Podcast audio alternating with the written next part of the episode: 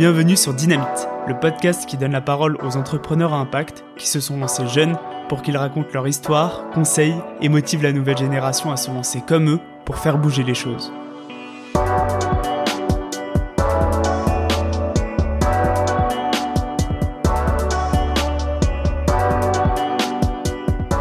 Comment comprendre les mutations de notre monde, s'y projeter, trouver sa place et réussir sa vie? Ces questions ont longtemps travaillé Victoria. À la sortie du bac, elle fait une école de commerce car elle se sent perdue face à la fameuse question Qu'est-ce que tu veux faire de ta vie?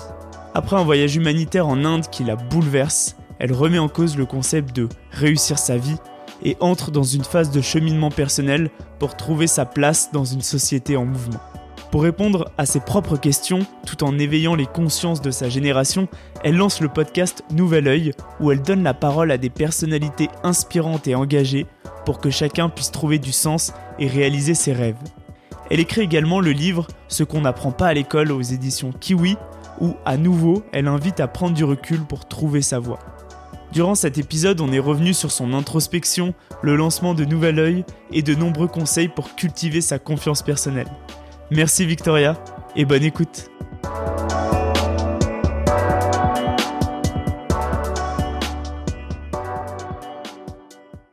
Allez, on est parti. Est-ce que tu vas bien Ah oui, ça va très très bien. Je suis un peu fatiguée ces derniers jours. Ouais. Parce que j'ai beaucoup enchaîné avec euh, la rentrée scolaire, euh, du coup des écoles, conférences dans les écoles et tout. Donc un peu fatiguée mais ça va quand même très bien. Ok, le moral, le moral est bon. Le moral est toujours là, toujours là. Donc déjà, merci Victoria hein, de, de me recevoir euh, sur Paris en coup de vent entre deux, deux événements. Merci à toi et je m'excuse, oui, tu m'as sollicité ce matin, je dis allez go, 13h euh, aujourd'hui, je suis désolée, c'est le seul moment, donc ça a été un peu rapide pour toi, pour tout préparer et tout, donc euh, merci à toi de C'est trop cool. bah, avec grand plaisir. je vais commencer par une petite question brise-glace.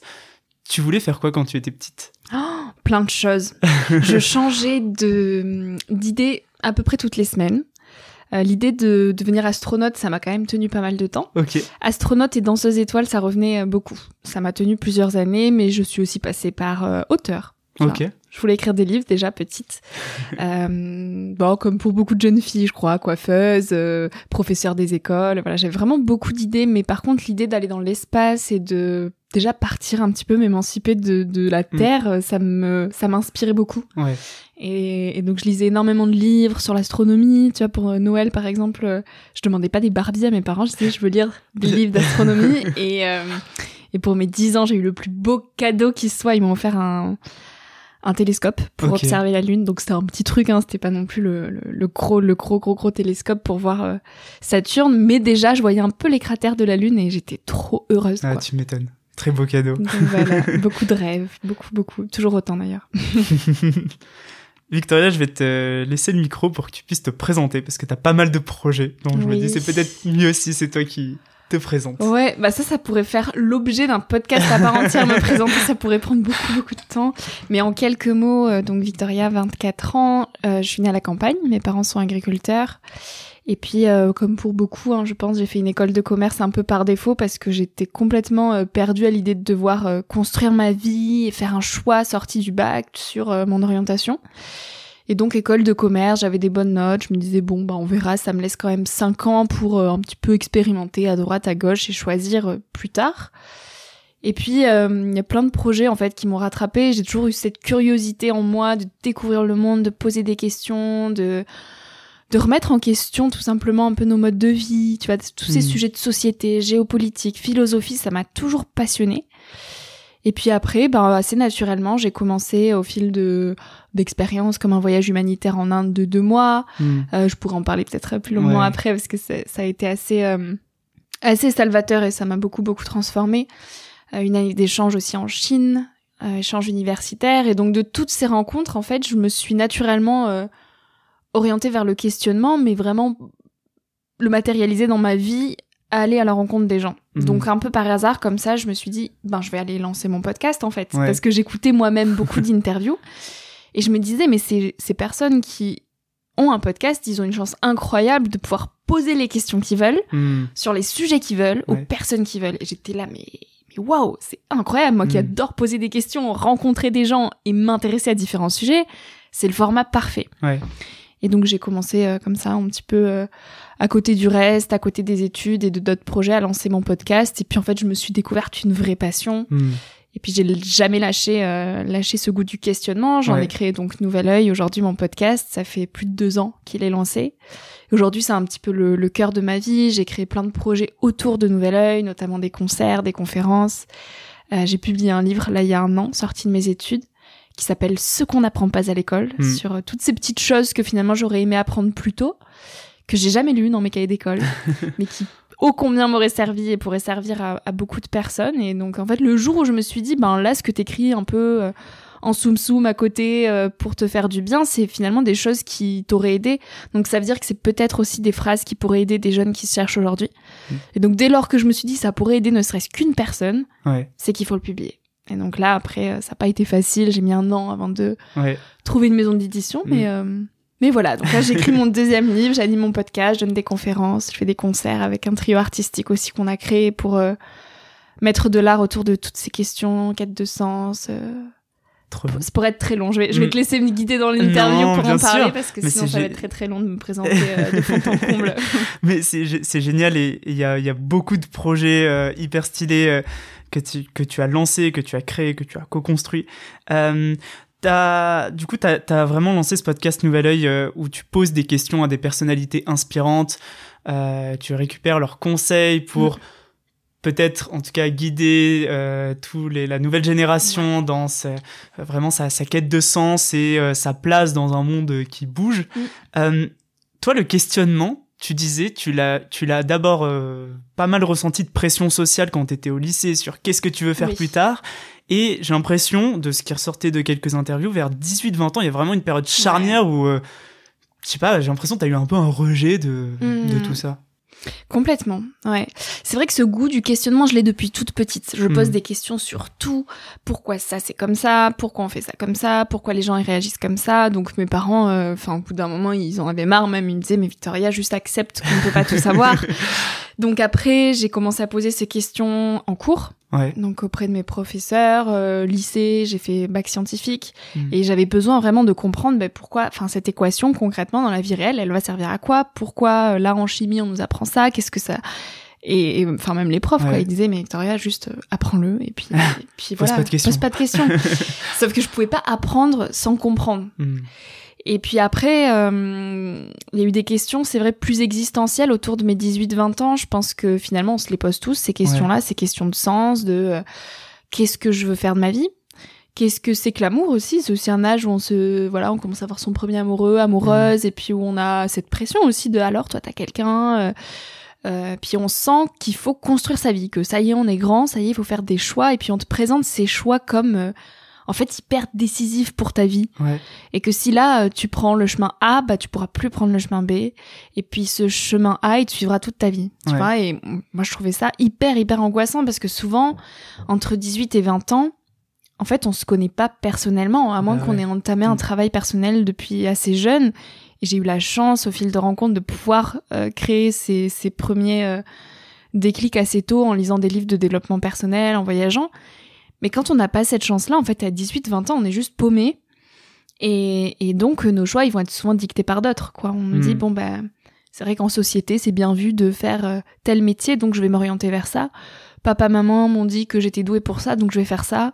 Qu'est-ce qui va paraître bien sur Instagram? Qu'est-ce qui va m'apporter la sécurité? Il y a aussi cette notion de sécurité où il faut vraiment qu'on se mette dans des cases pour surtout euh, laisser le moins de place possible à l'imprévu. Et donc moi, finalement, de voir tous ces gens suivre, euh, je dirais pas bêtement parce que c'est un peu malgré nous, mais c'est vrai que c'est quand même très machinal de suivre ces schémas, métro, boulot, dodo, de remplir les cases et puis et puis de pas trop remettre en question parce que ça dérange de remettre en question. Mais pour autant, je voyais que les personnes autour de moi qui pouvaient avoir 40 ans, 45 ans, étaient pas forcément heureuses dans ce schéma de société, tu vois. Je Mhm. voyais qu'il y avait beaucoup quand même de burn-out, Ouais. de personnes qui effectivement avaient toujours suivi l'excellence, qui avaient toujours suivi ce que les autres leur avaient dit de faire, qui avaient décroché des beaux diplômes, qui avaient décroché un bel emploi, qui avaient un CV euh, waouh, qui avaient peut-être beaucoup d'argent, une grande maison, mais qui finalement ressentaient un énorme vide intérieur Ouais, qui était pas heureuse. qui était pas heureux tout simplement, Mm. c'est ça, ouais. Et donc moi je me suis dit mais en fait qu'est-ce qui rend une vie heureuse? Mm.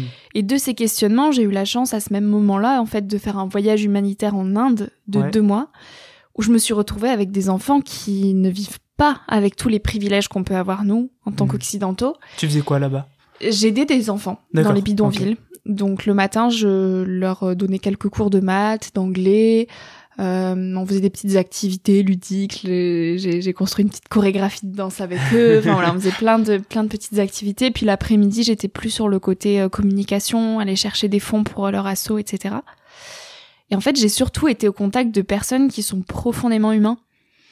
Et moi, ça m'a énormément fait réfléchir parce qu'on m'a, au début, on me, on m'incitait pas à partir en un an. On me disait, mais t'as 18 ans, t'es une femme, tu pars seule, c'est un des pays les plus pauvres au monde, on sait pas où tu vas. Est-ce que t'es sûre? Tu sais, on te renvoie Hmm. un peu toutes les peurs que les autres peuvent avoir sur toi. Oui, c'est ça. C'est un Et- effet miroir, quoi. Exactement. Ouais. Et moi, pour autant, plus on me faisait peur, plus j'avais envie d'y aller, quoi. C'est un peu ce truc de quand t'es, quand t'es gosse, on te dit, euh, mets pas les mains dans les, dans les prises, euh, mets pas la main dans le plat, il est bouillant, bah t'as envie de le faire, quoi. C'est clair.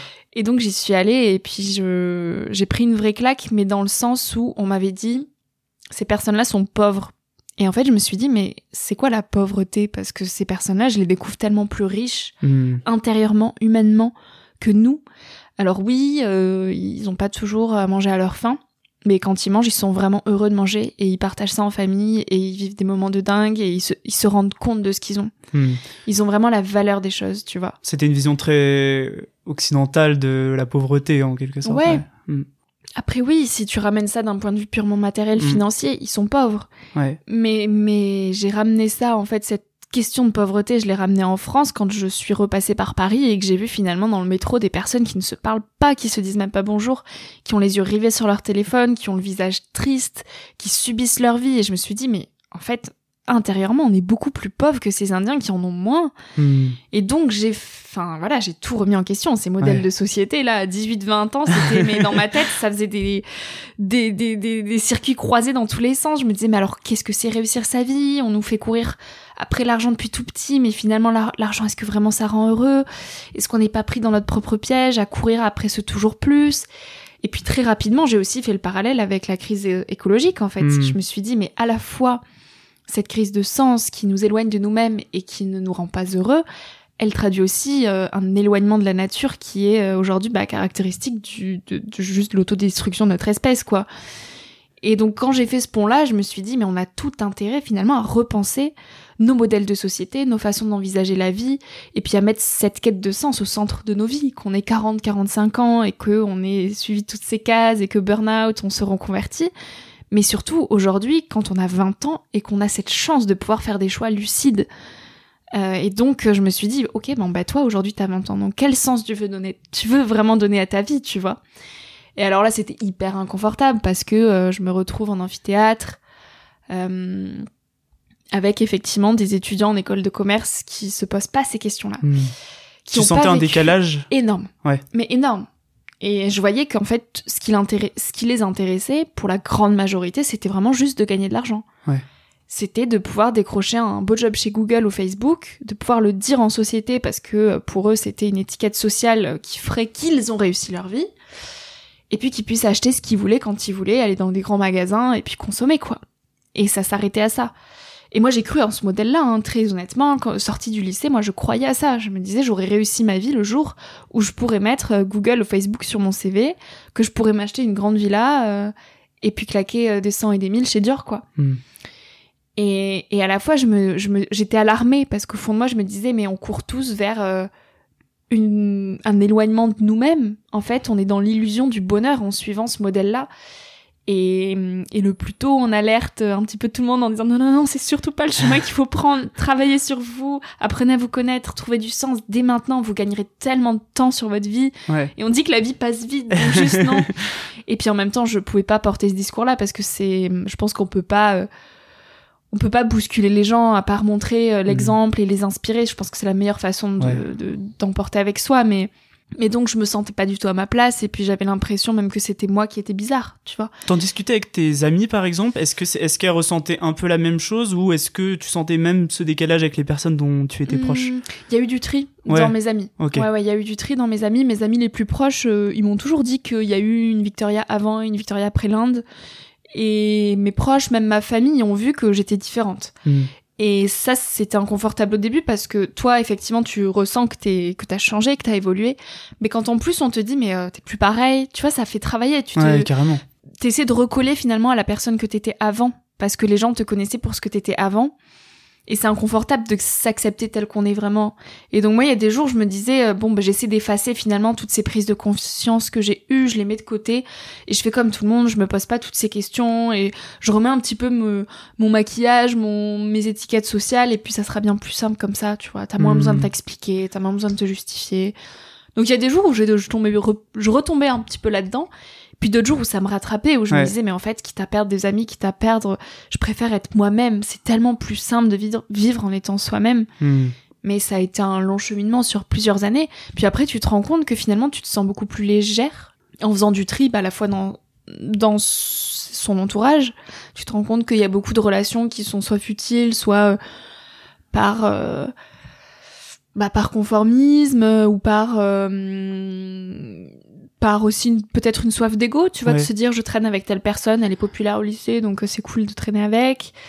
Donc ça a fait beaucoup de tri, puis un tri aussi. euh, c'était vraiment tout un rapport au, au monde que j'ai changé dans mon dressing. J'ai arrêté d'acheter du neuf. Hmm. J'ai donné tout ce que tout ce qui était en trop dans mes placards, euh, mon alimentation, mes activités. C'était vraiment tout tout tout que j'ai repensé.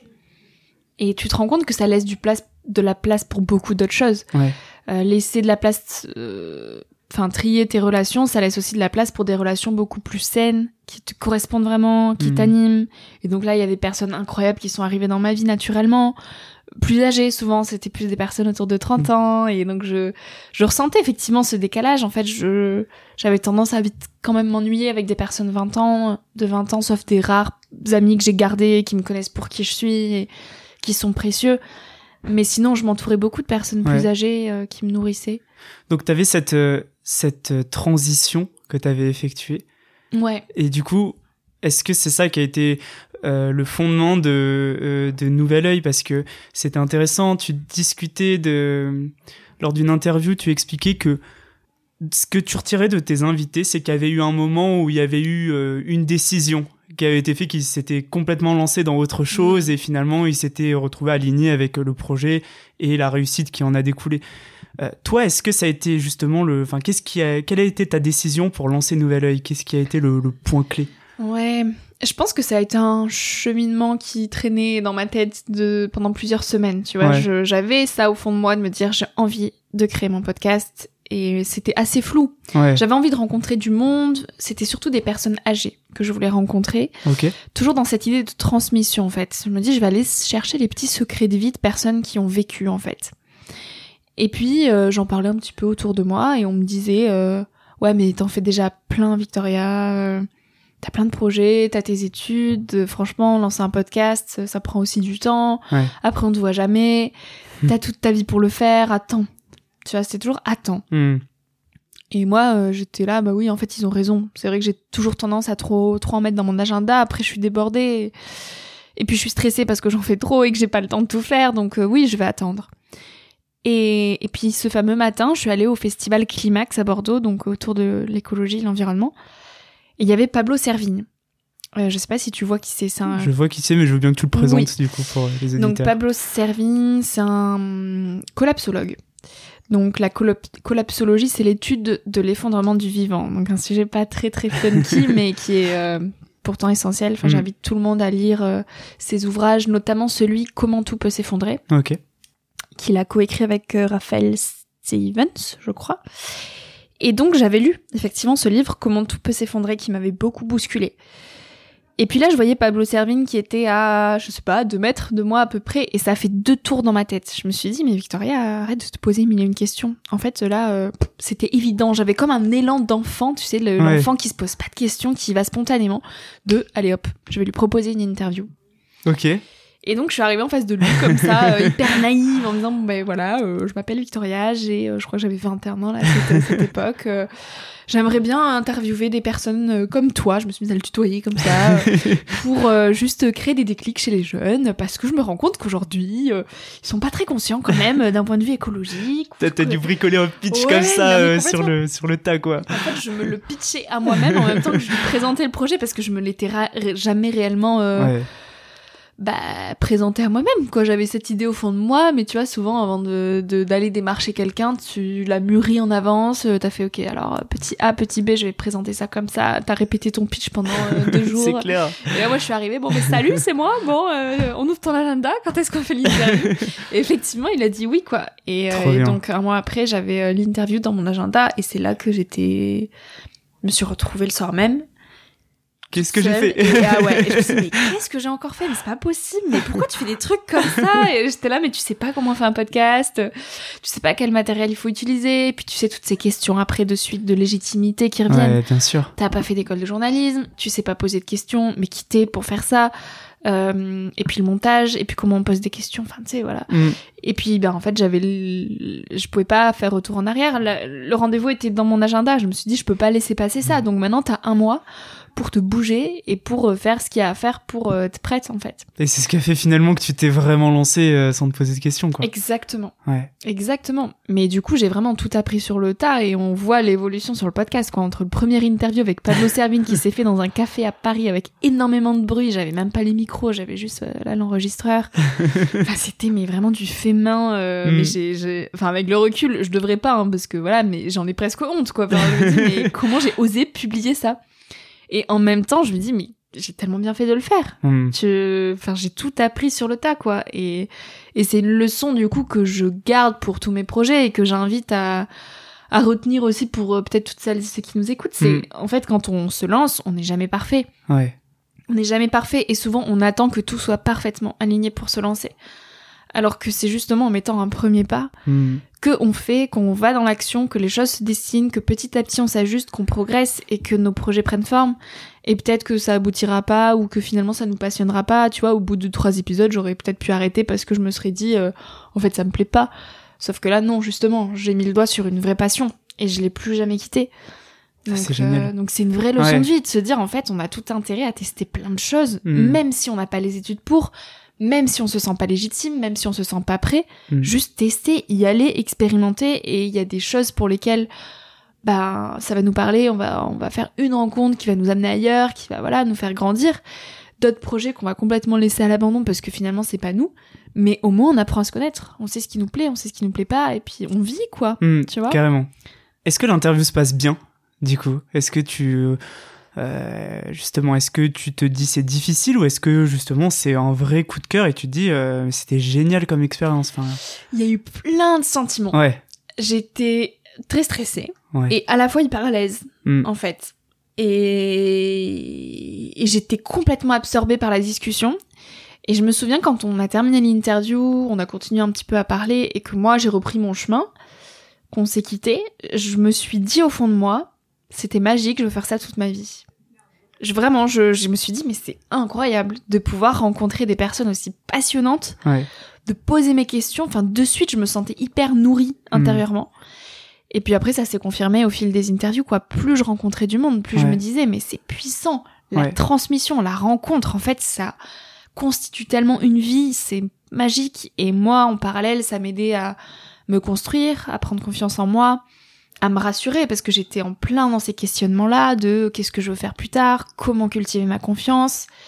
Et j'avais aucune idée que ça prendrait cette ampleur, que j'arriverais à en faire un métier derrière, que je construirais plein d'activités autour de Nouvel Oeil.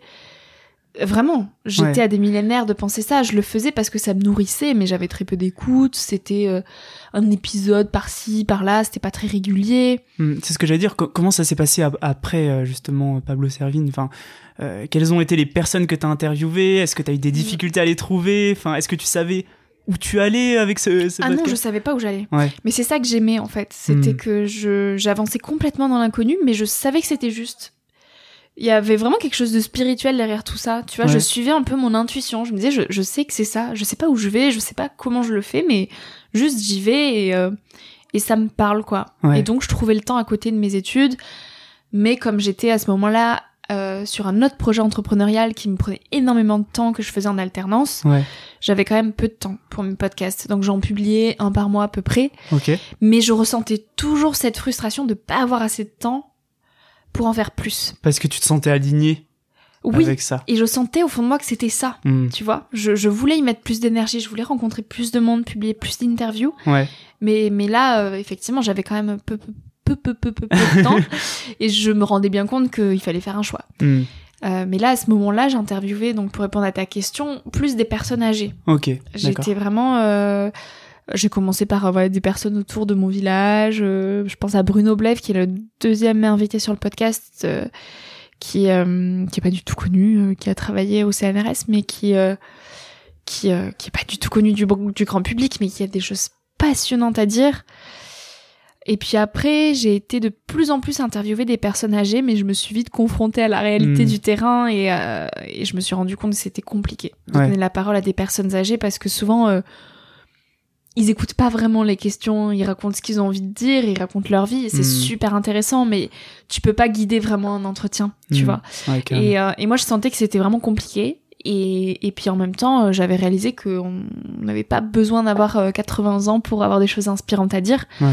Et j'ai même commencé à interviewer euh, des personnes de 20 ans qui avaient déjà eu mille vies et qui avaient des tas de conseils de fous à nous partager. euh. Oui, c'est ça. T'étais toujours dans cette optique de. Euh, moi, je suis en quête de sens aussi, de Ouais. ce que j'ai envie de me, enfin, j'ai envie de me retrouver. euh, du coup, je, je vais rencontrer un maximum de personnes pour avoir leurs conseils. En fait, c'était vraiment pour moi avant tout, c'est ça. hein. Ouais. C'était mes questions, mes questionnements, mes quêtes de sens, et j'allais les poser à des personnes qui m'inspiraient. Donc c'était avant tout pour me nourrir personnellement. Hmm. Et je me disais que j'ai, en fait, que j'ai deux écoutes, 30 écoutes, euh, 1000, 10 000, en fait, ça changera rien. Ouais. Je, je me suis complètement détachée de ce truc de il faut des écoutes. Et je le, et c'est ça, je pense, qui a fait que j'ai, que je continue aujourd'hui et que ça se ressent que je suis passionnée. C'est que j'ai vraiment mis le why derrière, tu vois. Je l'ai ouais. pas fait parce que c'était, les- ça commençait à être la mode de faire des podcasts et que, et que ça commençait à être un business, etc. Mhm. Je l'ai vraiment fait parce que moi, je me posais des questions et que j'avais cette vraie passion derrière du questionnement et de, de- et de la rencontre de l'humain, quoi, tu vois. Ouais, c'est clair. À quel moment tu t'es du coup, euh, tu t'es vraiment lancé en te disant en fait, je laisse de côté mon projet entrepreneurial Mm. qui était euh, un quiz euh, de- en, Ouais. en salle d'attente de culture générale si je me trompe pas. Covid. je pense comme pour beaucoup, enfin, le Covid, euh, confinement, ça a été euh, un moment pour se poser, se poser, se poser et se poser Ouais. les questions. et donc, euh, pour la première fois de ma vie, j'ai osé, je pense, euh, affronter cette question de qu'est-ce que tu veux faire dans ta vie Hmm. de, de pleine face, quoi? J'ai arrêté de me dire on verra plus tard. Vraiment, je me suis dit là, dans un an, t'as fini tes études. Concrètement, où est-ce que tu te vois? Ouais. qu'est-ce qui te rend heureux, heureuse aujourd'hui dans ton quotidien? Et là, je me suis vite rendu compte qu'en fait, le projet entrepreneurial que je développais depuis, ça faisait un an et demi quand même que je travaillais dessus, je le faisais avec mes deux meilleurs amis. Hmm. Et je voyais que ça traînait en fait. C'était autant j'étais hyper passionnée par l'idée parce que j'arrive à me passionner de tout. Donc tu me donnes n'importe quoi à faire demain, je vais y trouver de la passion et y trouver de l'intérêt. Mais je voyais que quand même ça traînait, que je je je tirais le projet. C'était pas fluide quoi. Tu vois, ça prenait du temps. Hmm. Et puis j'ai essayé de me projeter un petit peu dans, le- dans les mois années à venir. Je me suis dit, si vraiment le projet marche, en fait, euh, je vais juste passer ma vie à gérer du personnel, à courir partout. Et puis j'ai fait le parallèle aussi avec l'écologie, donc on en reparlera peut-être après, mais le- Ouais. le- enfin vraiment le la conscience écologique a pris tellement de place dans ma vie que je me voyais plus. euh, le, le projet c'était d'allumer des écrans 24 heures sur 24 dans les espaces d'attente pour que des des gens répondent à des quiz. Mm. Je me suis dit d'un point de vue environnemental, euh, tu peux pas laisser allumer Ouais, t'as eu comme cette ça. dissonance euh, qui est Ouais. arrivée là. Ouais. Donc il y a eu ça, plus le fait que effectivement je me voyais plus à la tête d'une entreprise, je me voyais plus chef d'entreprise comme ça. Enfin, et puis je me suis vite, enfin j'ai été honnête avec moi-même. Je me suis dit en fait être chef d'entreprise c'est un truc qui claque. Et Ouais. c'est pour ça aussi que t'as essayé de trouver une idée genre the ID pour faire stylé, de dire que t'entreprends et tout. Mais mais vraiment est-ce que ça va te passionner? Bah non, peut-être pas. Et, et parallèlement à ça, bah, j'avais ce podcast toujours qui traînait. Je me disais mais je veux mettre plus d'énergie dans ce podcast, c'est ça qui me plaît. Mais pour autant, c'était hyper inconfortable parce que euh, bah, comment je vais gagner ma vie avec? Et puis là, pareil, mes parents derrière, mais c'est pas un métier de faire des podcasts. Enfin, Ouais. wow, reprends-toi en main. Enfin, ils me le disaient pas comme ça, Ouais, mais ouais, c'était. mais euh, T'avais cette il va falloir que tu pression sociale CDI. euh, Ouais. qui était là, quoi. Ouais, ouais. Et ce truc de faut chercher un CDI, tu vois. Et moi, ça m'angoissait. Je savais profondément que je voulais pas m'enfermer dans un bureau euh, 9h, 18h avec quelqu'un qui me dise quoi faire de mes journées. Hmm. Je me disais, mais c'est pas possible. Enfin, je suis pas née pour qu'on me dise comment vivre ma vie, tu vois. Euh, et ça, c'est quelque chose de très personnel. Je sais qu'il y a des, des gens, enfin, ça dépend des caractères, qui sont très à l'aise avec ça. Moi, j'avais vraiment le sentiment que je serais pas heureuse comme ça. Mais pour autant, sans savoir comment j'allais faire Ouais. pour me sentir libre et Mm, gagner effectivement ma vie quand même avec mes passions. Et, euh, et donc à ce moment-là, ben voilà, j'ai décidé de d'arrêter mon projet entrepreneurial et c'était un gros saut dans le vide parce que je savais pas du tout ce qui allait se passer. Il me restait une année d'études, donc voilà, ça me laissait quand même aussi un petit peu une sécurité de me dire oh je suis encore étudiante, ça va, j'ai Ouais, le temps. oui, ça. Mais ça a laissé d'arrêter ce projet entrepreneurial, ça a laissé la place pour le podcast de se développer. Et donc là, je suis passée à un rythme d'un épisode par semaine. Et là, du coup, j'imagine que ça a dû décupler euh, ton audience. Enfin, Ça a fait grandir l'audience petit à petit. Petit- J'ai commencé à avoir des gros noms qui aussi ont fait connaître le podcast. d'accord. Ça s'est vraiment fait petit à petit, fait boule de neige. Ouais. euh, Jusqu'au jour où voilà, j'ai terminé mes études. Euh, En parallèle, il y a eu donc l'écriture du livre qui s'est faite aussi, donc sortie du livre. Après, tout s'est un peu enchaîné euh, de Mm. façon hyper fluide et naturelle en fait. Et c'est ça qui est beau, c'est qu'à partir du moment où tu fais confiance à la vie et à toi et que tu te dis bah tant que je suis passionnée, que je fais des choses qui me plaisent, en fait, j'arrête de tout contrôler, de Ouais. tout anticiper. Et moi, j'étais énormément dans l'anticipation tout Mhm. le temps. Depuis toute petite, j'ai j'ai été stressée par cette quête de l'ex- de l'excellence, de il faut que les choses soient carrées, il faut que tu aies une vision très claire de dans 3 ans, 5 ans où, tu seras pour euh, construire ta vie façon stable, etc. Mais c'était vraiment ce que la société m'avait inculqué finalement. Mm. Et j'ai mis du temps à me détacher de ces de ces étiquettes sociales, de ces couches de Ouais. De d'anx- d'anxiété en fait, Mm. et, et à me faire confiance. Mais tu te rends compte que quand tu fais confiance et que t'envoies le feu vert à la vie de ok, je sais que c'est ça qui me plaît, je Ouais. fais confiance, mettez sur ma route ce qui doit se passer, les choses elles se font en fait, vraiment. Mais du coup, c'est ce que j'allais te dire. Enfin, j'allais dire. Tu, tu te dis, euh, bah finalement, ça pourrait être mon métier. Mais au final, euh, est-ce que c'était dans cette optique où tu t'es dit, en fait, je sens que je suis aligné avec ce projet, je trouverai une façon d'en vivre? Enfin, comment ça s'est passé ton raisonnement? Parce que c'est hyper difficile euh, de lancer un podcast et d'en vivre. Enfin, il y en a très peu qui le font. Et forcément, ça engendre plein de questions, etc. Euh, Oui. toi, comment tu t'es, euh, tu t'es dit, bah finalement, je sens que ce projet, je suis aligné avec, je lui donne sa chance pour euh, vraiment que ce soit mon métier. En fait, c'est drôle parce que je me suis pas posé la question dans ce sens-là. Ok. Et ça, ça rejoint une phrase de Satish Kumar euh, dans le film Enquête de sens de Marc de la Ménardière qui dit euh, Ne cherche pas un métier, mais cherche plutôt un mode de vie. Et moi, c'est vraiment ça que. Et tu vois, cette phrase, je l'ai découverte qu'il y a quelques semaines, elle a énormément fait écho parce qu'en fait, c'est ce que je me suis demandé, mais avant même de lire cette phrase, tu vois. Ouais, et donc ouais. j'étais là, yes, enfin, il y a quelqu'un qui a mis des mots sur ce que je pensais. En fait, je me suis dit comment je veux vivre? Et de combien j'ai besoin pour vivre? Et donc, sortie des études, effectivement, je voyais tout le monde autour de moi qui signait son premier CDI, euh, qui commençait soit à faire un crédit euh, sur euh, des années pour acheter une maison, un appartement, etc. Et moi, je me suis très vite dit, mais est-ce que c'est ça que je veux, en fait? M'enfermer. Je voyais vraiment ça comme euh, m'enfermer. Et finalement, empiéter sur ma liberté, tu vois. Et donc, euh, je me suis dit, de combien j'ai besoin pour vivre? Et là, j'avais déjà fait un, ouais, un, un gros travail personnel sur mon empreinte écologique et je me suis rendu compte qu'on n'avait pas besoin d'énormément pour vivre. Mm. Dès lors que t'achètes plus rien de neuf, donc j'achète plus rien de neuf, je consomme euh, une, bah, une alimentation végétale, donc plus de viande, plus de produits laitiers, donc forcément ça élimine aussi pas mal. Euh, je- j'achète tout reconditionné, donc tout ce qui est voilà, je vais pas succomber au dernier iPhone. Je sors peu en boîte de nuit, donc enfin là, alcool, je dépense très peu là-dessus, je fume pas, je prends plus l'avion, enfin tu vois, je, je vis quand même très très sobrement. Donc c'est beaucoup moins de frais. Mm. Et puis après, je me suis aussi dit, bah, comment je veux vivre? Est-ce que j'ai envie de m'enfermer dans un appartement, Ouais. euh, dans une seule ville? Non. Tu vois, je me, enfin, je me sens pas assez. euh, je- Là, je suis vraiment dans une énergie où j'ai envie d'expérimenter, me sentir libre, et peut-être que je reviendrai là-dessus dans, dans 10 ans, quand j'aurai, je sais pas, 35 ans, et que je voudrais me poser. Mais pour le moment, je me suis dit, j'ai envie d'explorer plein de lieux. Et pour ça, comment faire? Bah là, j'ai eu une pareil, une rencontre qui est arrivée au bon moment dans ma vie d'Arthur Aubeuf, que t'as reçu aussi sur le podcast, qui fait des colloques éphémères. Et donc, il a son pied à terre chez ses parents, dans le Jura. Et puis après, euh, il fait un mois de colocation dans une certaine région. Il loue, il loue un Airbnb ou, ou autre, il loue un logement, et puis dit qu'il sait qu'il veut venir avec- vivre avec moi pendant un mois ici. Donc, euh, il peut vivre, voilà, il est, il est comme moi à son compte, donc il a cette chance aussi de pouvoir travailler d'où il veut. Mm. Et, euh, Et il vit comme ça en nomade, euh, un mois par-ci, un mois par-là.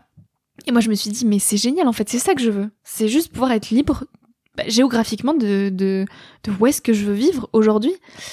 Et, euh, et donc c'est un petit peu mon mode de vie aujourd'hui, tu vois. Je fais Mhm. un mois, euh, un mois par-ci, un mois par-là, euh, des mois où bah, je vais plutôt enchaîner, euh, voilà, les déplacements pour les conférences, pour les interviews. Ouais. Euh, je suis très souvent en déplacement et donc ça, j'essaie après, c'est beaucoup d'organisation de me dire là, voilà, j'enchaîne trois semaines vraiment rush où je bouge beaucoup et puis après je me pose euh, trois quatre semaines dans un lieu précis. euh, que je connais pas, comme ça je découvre de nouveaux, euh, de nouveaux endroits, de nouvelles personnes et c'est génial. Et en fait, tu te rends compte qu'à vivre comme ça, tu dépenses beaucoup, beaucoup ouais, moins. ouais. Euh, donc ça, en fait, ça m'a beaucoup déculpabilisé sur le fait qu'il fallait absolument gagner de l'argent. Tu vois, Mhm. je me suis dit, j'ai mis tout à plat, je me suis dit, ok, mais en fait, j'ai pas besoin de beaucoup par mois pour euh, pour vivre, tout simplement. Hmm. Donc ça, ça m'a enlevé, ouais, cette pression de, il faut vite que je gagne ma vie. Donc ça m'a laissé quand même plusieurs mois de battement pour me dire, bah voilà, je, je vais trouver petit à petit comment euh, comment euh, comment monétiser tout ça. Et après, ça a été, je pense, euh, bah, de la créativité, de me dire, euh, ok, là j'ai tant d'écoutes par mois sur le podcast, euh, j'ai quand même créé une belle communauté derrière, euh, de personnes engagées. J'ai un vrai message qui est celui de m'adresser à la jeunesse. Donc comment je vends entre guillemets ça? Et donc là, bon, forcément, les... mes études en commerce m'ont aidé. Puis j'ai commencé à démarcher des marques engagées parce que je voulais pas en fait. Bah, c'est ça, qu'il n'y ait pas de dissonance, quoi. ouais. ouais. J'aurais pu faire la façon hyper simple de à partir de 5000 écoutes, tu peux activer la monétisation et là t'as McDo, t'as trucs qui arrivent et qui font leur pub. Mais j'étais là non, enfin ok c'est simple, ok Mm. ça tombe tous les mois, mais mais clairement pas. Enfin, Ça je a peux pas de sens. Non. Mm. Et donc il y a eu un ouais un gros travail de démarchage de qui c'est qui peut sponsoriser le podcast, etc. En fait j'ai vraiment créé mon métier en fonction de combien j'ai besoin par mois, qui c'est que j'ai envie de mettre en avant sur le podcast et comment euh, finalement valoriser moi ce que je construis parce que c'est un vrai métier finalement de de, de publier un épisode par semaine. C'est un travail juste colossal parce que je me déplace à chaque fois chez mes invités, donc il y a beaucoup de frais de déplacement, beaucoup de trajets qui sont quand même fatigants. Je le négligeais au début, mais Ouais. aujourd'hui je me rends compte que c'est quand même très fatigant euh, sur le long terme. Euh, démarcher les invités, préparer les interviews, faire les interviews, faire le montage, faire la communication, enfin en soi tout ça mis bout à bout, c'est un métier, tu Ah vois ouais, carrément, ouais. même si c'est de la passion, c'est un métier qui prend beaucoup d'énergie. Euh, donc je me suis dit bah ça mérite tout autant d'être euh, d'être valorisé financièrement Ouais. qu'autre chose en fait. Il y a eu des moments où ça a été difficile et euh, comment tu les as surmontés? Hum, oui, bah il y a toujours des moments difficiles Mm. hein, même encore aujourd'hui puisque ça reste très instable en fait. Bien tu sûr, vois c'est ouais. incertain. Je je peux pas me dire euh, dans deux ans je sais parfaitement où je serai, avec qui je serai, et qui financera et puis comment je vais gagner ma vie. Je sais pas. Ouais. Mais j'ai appris à être ok avec ce je sais pas, tu vois. Avant, je, ça me faisait vite peur, j'angoissais, j'essayais de tout remettre vite dans des cases, de rationaliser. Et maintenant, j'ai vraiment appris à comprendre que euh, les choses, elles arrivaient. Vraiment, c'est fou, mais quand tu laisses la place, il y a les bonnes opportunités qui arrivent au bon moment. Et j'ai appris aussi à diversifier, entre guillemets, mes activités. Donc le, on va dire que la colonne vertébrale de tout ce que je fais, c'est éveiller les consciences, parce que moi, c'est, c'est vraiment devenu une mission de vie, même une urgence, de réveiller un maximum de personnes sur la quête de sens, sur la conscience écologique. Ouais. Donc le podcast, c'est une chose, mais aujourd'hui, il y a beaucoup d'autres euh, activités autour de tout ça, comme donner des conférences, faire les concerts avec mon trio artistique euh, Nicolas et Oyana. Donc euh, Nicolas est pianiste, Oyana danse, et on, moi, je mêle mes mots à tout ça pour éveiller les consciences euh, euh, autour de plus de beauté et d'art pour euh, pour toucher les émotions. Il y a l'écriture, donc Mm. voilà, j'ai publié mon premier livre, là j'écris mon deuxième. ouais. J'ai plein d'autres idées en tête, Bah, j'interviens dans des écoles. Donc en fait, c'est tout ça qui se nourrit. Voilà, exactement. T'as ton why et tu construis tes projets autour, Ouais. quoi. Ouais. Donc j'ai pas non plus qu'une seule source de revenus, c'est vraiment Mm. tout- tous les projets. Donc il y a des mois il y en a plus, il y a des mois il y en a il y en a pas, il y a des tu vois c'est très instable. Mais j'ai vraiment appris à nager dans cette instabilité, à être OK avec. Mm. Et là où avant bah c'était surtout oui autour de 18-20 ans où j'étais vraiment encore dans ces schémas de il faut trouver un métier pour gagner sa vie parce qu'on a besoin de beaucoup d'argent. Et dès lors que je me suis dit, bah, en fait, t'es pas obligé d'avoir un seul métier, tu peux avoir une multitude de casquettes et de projets. T'es pas obligé d'avoir beaucoup d'argent, enfin, juste le nécessaire. Et puis, euh, je me suis toujours rappelé de ces Indiens, en fait, qui vivaient de très peu de choses et qui étaient heureux. Et donc, moi, je me suis dit, mais au pire, euh, demain, euh, je me retrouve sous un pont, ce que je me souhaite pas, hein, mais, Mm. bah, en fait, euh, t'auras toujours quelqu'un pour te tendre la main, t'auras toujours, euh, bah, ton audace, ta persévérance pour aller trouver un petit job dans un café, faire des extras et puis t'en sortir. Et puis, tu vois, même si tu touches le fond du fond, ça veut pas dire que tu seras pas heureuse. Et, et donc j'ai vraiment remis en perspective cette notion de bonheur. Je me suis dit, mais qu'est-ce qui te rend heureuse en fait au quotidien? Est-ce que c'est d'être euh, ligoté par un CDI qui te, qui te limite en liberté, qui te met tout dans des cases, qui planifie ta vie pour des années à venir et, où du coup tu t'as plus du tout cette part de surprise dans la vie, mais bon, c'est sûr que t'as ton salaire et puis tu pourras aller dépenser les week-ends. Ou est-ce que finalement ton bonheur tu le trouves dans les rencontres, dans l'instabilité, dans les rebonds, dans les moments plus durs, dans les moments plus euh, up? Et en fait, si, moi je me suis dit, mais c'est ça que je veux, Ouais. c'est de la vie avec un grand V, c'est de me sentir libre, c'est me réveiller chaque matin en me disant, mais waouh, une nouvelle journée, de nouvelles rencontres, euh, des choses imprévues. Tu vois, ce matin, euh, je me suis levée, je savais pas qu'à 13h j'allais faire ce podcast avec toi. Enfin, tu vois, c'est ça aussi la Mm. vie, c'est être adaptable et, euh, et incarner finalement tout, tout ce nouveau monde parce que vivre comme ça, en sobriété, en alignement et en conscience, pour moi, c'est on, on devrait tous et on a tous intérêt à aller vers ce mode de vie-là. Parce que le mode de vie métro boulot dodo juste n'est pas viable. Mm. Il faut arrêter avec ça. Non, c'est clair. C'est hyper fort comme message et ça me parle beaucoup et je pense que ça parle à, aux milliers d'écoutes que tu fais sur ton podcast. Euh, justement, tu as cette mission d'éveiller les consciences. Euh, Il y a de plus en plus euh, l'écologie qui est arrivée. Enfin, j'ai quand j'ai scrollé sur le, Ah. j'ai scrollé tous les épisodes et je suis allé vraiment au, Waouh. au- au tout début et T'as été vrai que- courageux. ouais. 115. Et euh, je, enfin, justement, on voit que cette empreinte écologique, elle, elle s'assume de plus en plus sur Ah les oui. épisodes, sur l'engagement, etc. Mm. C'est Euh, fondamental.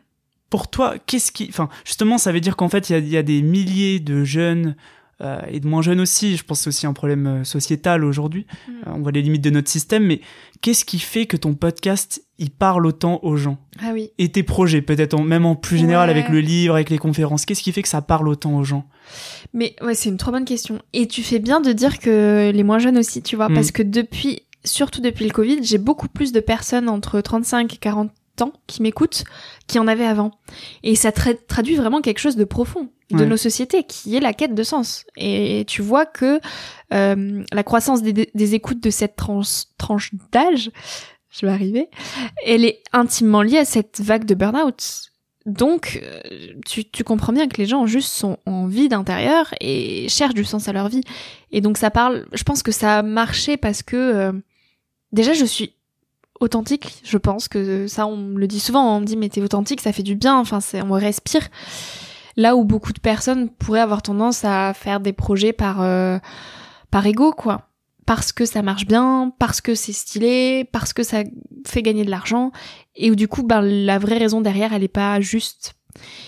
Et moi, je suis juste intimement, profondément alignée avec tout ce que je fais. Donc ça, je pense que c'est déjà un point fondamental. Et puis après, les messages, que- les messages que je partage, c'est des messages qui nous concernent tous. C'est juste la vie. C'est des questions existentielles de pourquoi on est là, comment donner un sens à sa vie, comment être heureux? Et ces questions-là, on se les pose tous. Ouais. Donc, euh, donc forcément, ça touche tout le monde, tout simplement. Toi, après, justement, après euh, plus d'une centaine d'épisodes sur le podcast, euh, un premier livre et bientôt un deuxième livre, Oui. pas mal de conférences. Ouais. Est-ce qu'aujourd'hui tu penses avoir trouvé ta place? Ah complètement. Ouais. Je me pose même plus la question en fait. C'est, je, je, je sais que je suis à ma place. Je me vois pas être ailleurs et je suis tous les jours hyper heureuse. Il y a des jours beaucoup plus compliqués. hein. Il y a des jours, euh, je pense comme tout le monde, où euh, surtout quand je suis plus fatiguée, Hmm. je vais beaucoup me remettre en question. Je Ouais. me dis que c'est hyper nul ce que je fais, qu'il y a des gens qui le font beaucoup mieux, euh, qu'il y a des gens qui le feraient mieux, qu'il y a des gens qui font des choses incroyables, beaucoup plus impactantes que ce que je fais, que je pourrais aller plus loin, que je pourrais faire plus, que je pourrais impacter mieux, différemment. Tu vois, il y a Mm. vraiment des jours où je me dévalorise à fond et je me dis mais enfin c'est trop nul ce que tu fais.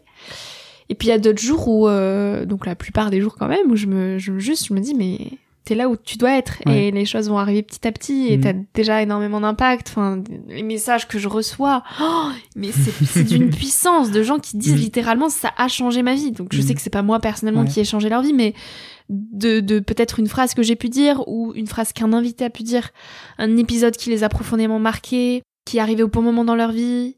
Euh, le livre où ils ont lu une phrase, une conférence qu'ils ont entendue, Mhm. qui les...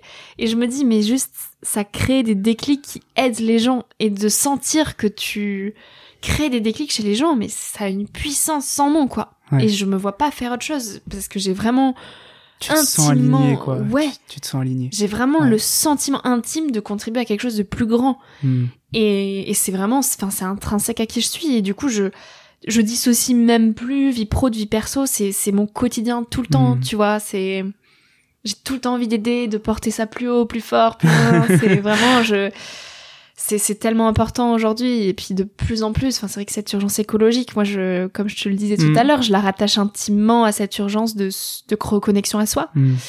et donc euh, je me vois pas ailleurs et, et j'ai juste il y a des jours où j'ai vraiment faut, faut aussi que tu vois je me préserve moi ça je l'ai bien compris donc je prends du temps aussi pour moi en nature pour me ressourcer et pour pas toujours donner donner donner mais juste me préserver parce que je pense que tu peux pas donner l'exemple et incarner un nouveau monde si toi tu n'es pas en accord avec toi-même et que tu te laisses cramer par la cause Yes, carrément. et ça c'est quelque chose que je vois beaucoup autour de moi aussi de Mhm. jeunes qui en fait se laissent complètement emprisonnés par cette cause-là Mhm. écologique parce qu'il y a une telle urgence qu'on veut trop donner Mais c'est ça. Sauf qu'en fait, c'est un combat avec lequel on va vivre toute notre vie. Mm. Donc si on se crame des 20 ans, en fait, on donne pas un exemple joyeux de euh, comment vivre demain. Bah oui. Donc il faut vraiment aussi incarner cette sagesse, cette sobriété, cet alignement au quotidien et cet amour de soi. faut vraiment que ça, ça transpire de nous-mêmes et qu'on vive euh, ben, sainement. Mm. Même si la cause est hyper vertigineuse et qu'elle est hyper importante et qu'aujourd'hui il faut aller vite et qu'il faut réveiller un maximum de personnes, je pense qu'il faut aussi ralentir dans nos modes de vie, Mm. dans le sens où euh, on n'ira pas loin et euh, durablement si on continue à accélérer, tu vois. Hmm, carrément. Et ça, faut l'incarner aussi au quotidien, personnellement. Et c'est là où je retrouve aussi tes propos où tu avances beaucoup l'écologie personnelle aussi, Ouais. Ou l'écologie intérieure. Et euh, oui, effectivement, il y a, y, a, y a vraiment de ça, Mm. d'apprendre aussi à, à cultiver cette sérénité et puis ce- cette prise de recul pour pas se laisser bouffer, comme tu dis. Ouais. Et en ça, mes colocs Ouais. éphémères, ça m'aide beaucoup. Mm. Parce que du coup, euh, tu vis avec des gens, tu t'apprends à vivre en communauté. Mm. Euh, souvent, c'est des colocs que j'essaie de faire au maximum près de la nature. Donc, euh, enfin, être entouré de la nature, moi, c'est là- là-dedans que je trouve mon équilibre, quoi. C'est tous les jours au moins une reconnexion à la nature. Et au sport aussi. Tu vois, hier soir, Ouais. enfin là, ça fait trois jours, euh, deux, trois jours que je suis à Paris. Et hier soir, je sentais que ça commençait à trop bouillonner. J'étais Ouais, là, waouh. Paris, j'en ai marre, là. Euh, où est-ce que je peux trouver un petit coin de nature? J'ai besoin d'aller faire mon sport. Et du coup, j'ai été à Boulogne, euh, sur les bords des quais de Seine, et j'entendais les oiseaux chanter. Hmm. Je faisais mon sport, il y avait des arbres. J'étais là, waouh, ok, j'avais juste besoin Ouais. de ça. Il me reste deux questions. Oui. T'as développé plein de projets qui réunissent à chaque fois des métiers différents. Il y a eu Ouais. le podcast, il y a eu le livre, les conférences. Tu- t'es forcément posé la question de la légitimité quand Ah on est jeune, de encore. tout ça. Quels seraient tes conseils ou tes apprentissages pour les jeunes qui aimeraient se lancer dans des projets entrepreneuriaux, mais qui forcément ont cette question de la légitimité et de l'apprentissage? Euh. En fait, je pense que c'est bien de garder en tête qu'on sera toujours le pas assez de quelqu'un et le trop de quelqu'un d'autre. Et cette question de légitimité, je l'ai beaucoup ressentie au moment de publier mon livre, où euh, ça m'est souvent revenu à la figure en fait de euh, euh, quitter pour écrire un livre à 20 ans. Et je me suis dit en quoi dans 20 ans, donc à 40 ans, je serai plus légitime qu'aujourd'hui? Alors oui, ce que je dirais, ça sera certainement différent. Oui, quand j'aurai 40 ans et que là je vais relire euh, ce qu'on n'apprend pas à l'école, je vais sûrement rire et me dire mais quand j'ai pu écrire ça, je pense plus du tout ça aujourd'hui. Mais en fait, en quoi c'est moins vrai que euh, ce que je pourrais dire à 40 ans, tu vois Je crois Mm. pas que euh, la vie fait que t'es plus ou moins légitime. Tu dis des choses différentes, mais ça parlera à des gens différents, tu vois Mm.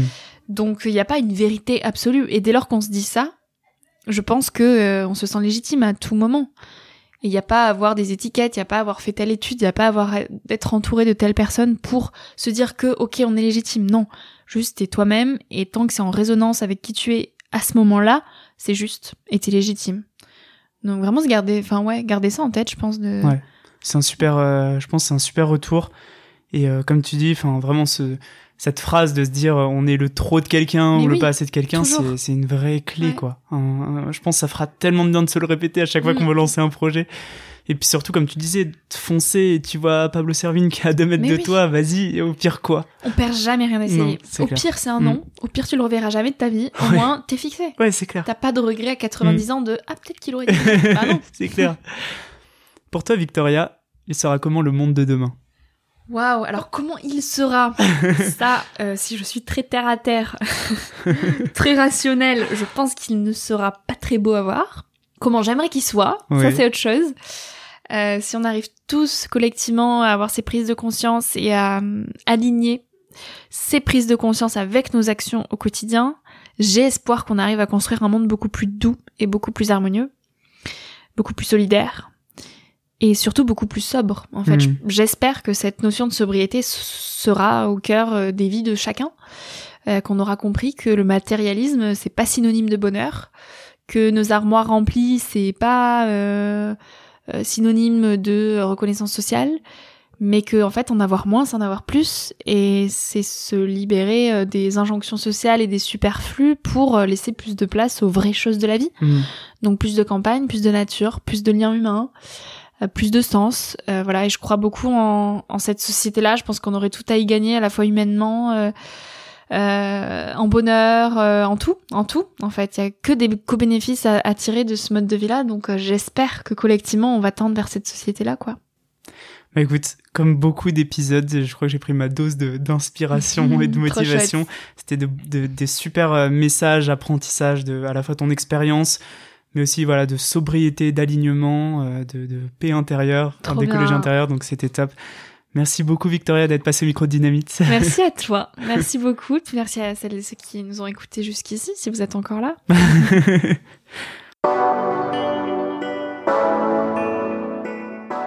Ce que je retiens de cet épisode, c'est qu'il y a vraiment cette urgence de se reconnecter à soi et à la nature. Tout d'abord, il faut remettre en cause ce que notre société nous inculque derrière cette idée de réussir sa vie. Aujourd'hui, il y a encore beaucoup d'idées comme avoir un bon job, gagner beaucoup d'argent, avoir des biens personnels. Et est-ce que c'est vraiment ça qui ferait une bonne vie? Et en plus, on sait que c'est un mode de vie qui n'est pas soutenable. Après cette prise de conscience, pour trouver sa place, Victoria insiste bien sur le fait de tester plein de choses, faire des expériences et des rencontres, lancer des projets pour apprendre à se connaître, et peut-être que vous trouverez une passion. À ce moment-là, vous sentirez probablement un alignement qui vous procurera beaucoup de bonheur. Enfin, vraiment, allez écouter Nouvel Oeil parce que je pense qu'il y a de belles complémentarités avec Dynamite. Merci d'avoir écouté Dynamite. Si vous avez aimé cet épisode, n'hésitez surtout pas à mettre plein d'étoiles sur vos plateformes de podcast préférées, à suivre Dynamite sur Instagram dynamite.podcast et en parler un maximum autour de vous. Vous pouvez également m'envoyer des messages pour me faire part de vos remarques ou de vos questions, ça m'aide vraiment à améliorer le projet. Je suis Jérôme Codias, créateur de Dynamite, un podcast engagé pour mettre en lumière d'autres modèles pour cette nouvelle génération afin d'imaginer une société plus juste et durable. Merci et à bientôt